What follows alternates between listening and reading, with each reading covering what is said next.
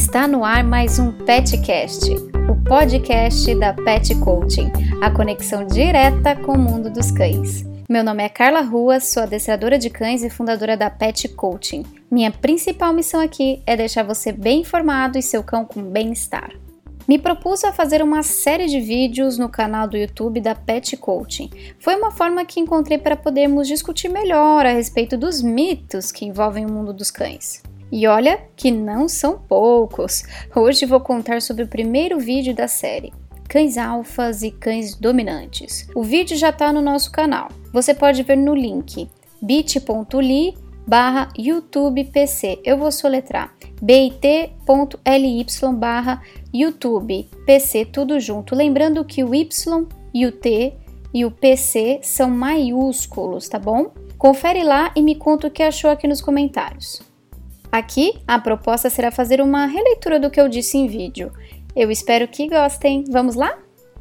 Se você acredita que seu cachorro é alfa ou então um cachorro dominante, vamos acabar com isso agora, pois isso não passa de um mito. Isso vem muito com a associação direta que fazemos dos cães com os lobos. A proposta não era ser técnica nessa explicação, apenas objetiva e clara. Não vou me atentar a dados científicos ou a números que não são necessários para o entendimento.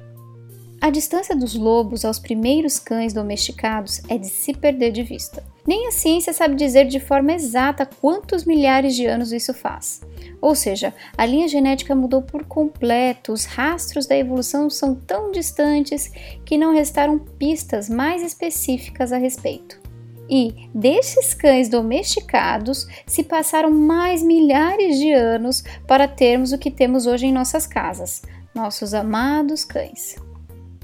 Faz sentido para você dizer que este amado peludo que está com você, que pede comida, carinho, dengo, está, na verdade, disputando território com você? Que você não pode brincar de cabo de guerra com ele porque ele não pode ganhar uma disputa com você? Ou porque isso deixaria ele mais agressivo? Esse termo alfa ganhou mídia com o livro do cientista David Mitch, que estudou a fundo lobos em cativeiro. Neste livro, ele trouxe o termo alfa para se referenciar aos lobos que dominavam mais na matilha.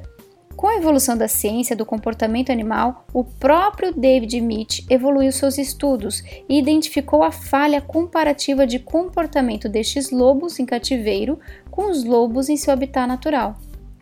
A formação dos lobos nada mais é do que sua própria composição familiar, que funciona muito mais de forma cooperativa.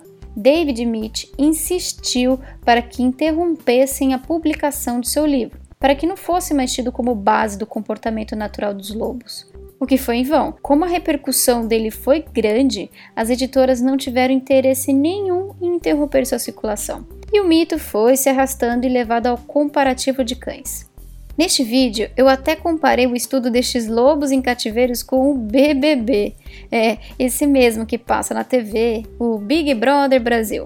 Acreditar que o comportamento dos lobos em cativeiro equivale ao comportamento real deles na natureza é como comparar o comportamento de 12 ou 16 estranhos confinados em uma casa, disputando milhões de reais em um cenário construído para o conflito com sua rotina no dia a dia. Logicamente, a forma de relacionamento entre si e entre as pessoas é completamente diferente.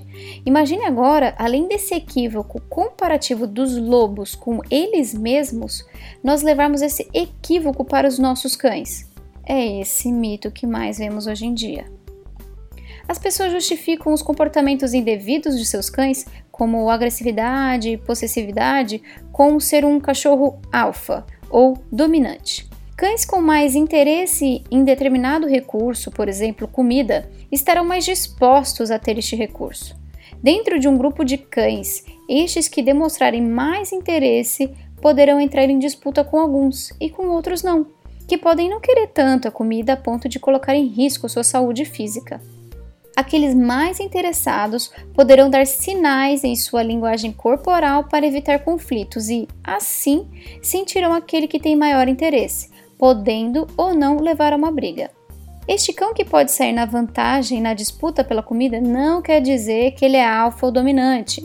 Nos referimos à dominância como um estado provisório, A depender do recurso em questão, dos cães no ambiente, da situação como um todo. A dominância não é um estado permanente, e sim altamente relativo.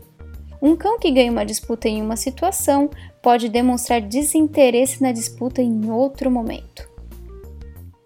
Então fique tranquilo, o cão que está na sua casa não está tentando dominá-lo. Muito menos deve ser comparado com um lobo. Eles evoluíram muito, mas muito mesmo para se adaptarem à vida humana. Desenvolveram habilidades únicas de leitura do comportamento humano. Tudo para entender o que queremos e quais serão nossos próximos passos. Fizeram isso como nenhuma outra espécie. Tudo para se conectar mais com você. Entenda todo e qualquer comportamento de seu cão como cão. Todo comportamento é passível de se trabalhar no adestramento uns mais fáceis, outros nem tanto. É preciso atenção ao que chamamos de condicionamento operante. O que está recompensando os comportamentos indevidos do seu cão? Outro ponto muito importante que é negligenciado é a socialização. É dessa má socialização com outros cães que vem o tal do termo alfa e dominante durante as interações. Na verdade, os cães não passam pelo processo de socialização com outros cães na fase de filhote, a mais importante, o que acarreta em comportamentos indevidos no relacionamento com outros cães ao longo de sua vida.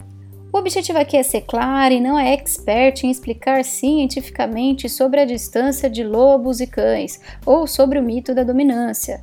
Pesquise, questione. Há muita informação hoje a respeito que você pode buscar e se aprofundar para melhorar o relacionamento com seu amado amigo cão. Espero que esse podcast ajude a derrubar esse mito que só acaba por prejudicar nossos cães. Até a próxima!